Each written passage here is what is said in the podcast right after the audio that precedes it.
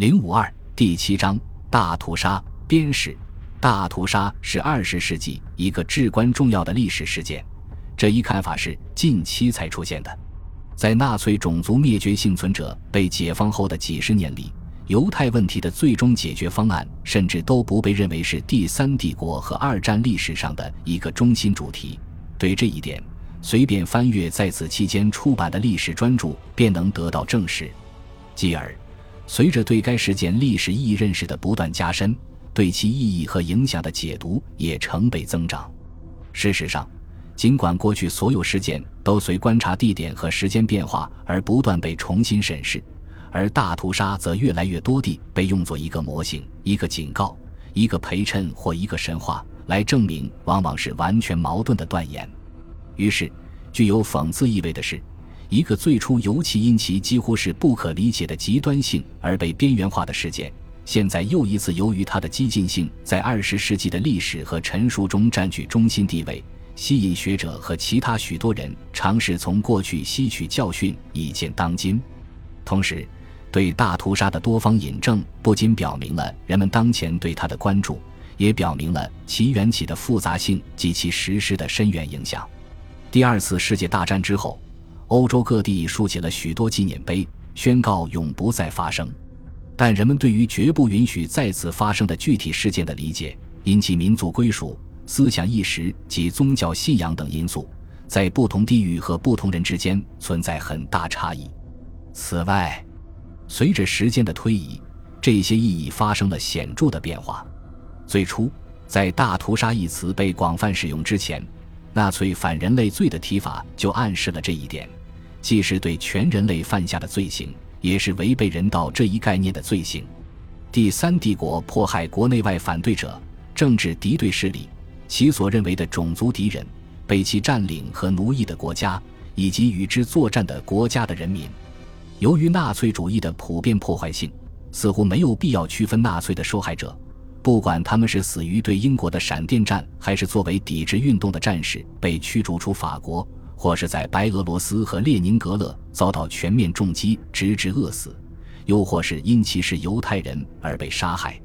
阿兰·雷奈颇具影响力的影片《夜与雾》反映了这一将所有受害者归并一类的趋势，就如同苏联政权坚持认为苏联的所有国家在卫国战争中都遭受了同样的痛苦和牺牲。拆除纪念犹太人种族灭绝的纪念碑。并禁止提及大屠杀中地方上与纳粹的合作，成为战后苏联政治记忆的主题。然而，在那之前，对大屠杀也有着截然不同的理解。例如，莱昂·波利亚科夫1951年的研究《仇恨之国》，将犹太人的种族灭绝列为长期历史中反犹太主义和犹太人恐惧症的巅峰，标记着它在本质上有别于所有其他种族主义罪行。战争和纳粹犯下的侵略，这一观点被大屠杀的犹太幸存者广为接受，尤其是那些来自东欧的犹太人，并且在以色列也占主导地位，最终成为1961年至1962年阿道夫·艾希曼在耶路撒冷受审的根本前提。在20世纪60年代，尤其是一967年的六日战争后，“大屠杀”一词越来越成为英语中最终解决方案的共识所指。而在以色列，“大灾难”受一词被采用，因此，对于大屠杀出现了两种不同的描述：一种认为它是纳粹意识形态的结果，将其应用于大抵所有被纳粹迫害和杀害的群体；而另一种则认为它植根于欧洲人、基督徒甚至基督教以前的反犹太教传统。而纳粹只是几百年来从未间断地将犹太人根除于欧洲社会的情绪和冲动的最极端表现，在学者中，特别是历史学家中，出现了另外两种相互关联但又截然不同的解释学派。其中一个学派显然与犹太恐惧症的描述有关，但也更明确地侧重纳粹意识形态，尤其是阿道夫·希特勒，后来被称为意向论。根据这一学派的观点。希特勒调动了德国乃至欧洲基督教根深蒂固的情绪，以灌输他的世界观。这在他1933年掌权后成为德国的政策。在希特勒看来，人类历史是优等民族和劣等民族之间无休止的斗争。为了统治世界，雅利安人必须摧毁或征服其他所有低等种族，并征服东欧和苏俄的广阔生存空间。在那里，他们将找到充足的资源来繁荣和繁衍。在这种世界观下，犹太人是反种族的，他们既要在世界上竞争统治地位，又要完全寄生在其他种族身上，用自己的血统混染其他种族，同时又奇迹般地保持本族的纯粹。这在希特勒的种族世界中是力量的象征。在异乡论者看来，希特勒在他统治的十二年里，追求这一世界观的政治含义，寻求在东方建立一个帝国，征服斯拉夫人。特别是一贯地毫不留情地屠杀犹太人。换句话说，希特勒将对犹太人的夙愿转化为一种意识形态，并在掌权后将其转化为国家政策。对于导致犹太人种族灭绝的驱动力量，有一种全然不同的解释，后来被称为功能主义或结构主义。他承认希特勒的扩张主义者、种族主义者本质及其种族灭绝倾向。却又把他描述成一个本质上软弱的独裁者，其力量源自不同国家和纳粹政党机构之间为赢得他的支持而发起的争斗。即便是在政党内部，希特勒的意识形态也是最极端的。且在第三帝国和元首的亲密关系意味着权力，在实现德国目标的道路上，那些为实际的和所认为的障碍提供最激进的政策和解决方案的个人和机构，如。德国国家社会主义工人党、党卫军、国防军可能会获得更多的影响力和对其有利的政策倾斜。在这个被功能主义历史学家汉斯·蒙森称为“渐增肌进化”的过程中，随着德国征服及殖民东方生活空间的目标被红军抵制挫败，犹太人的政策逐渐占据了主导地位。因此。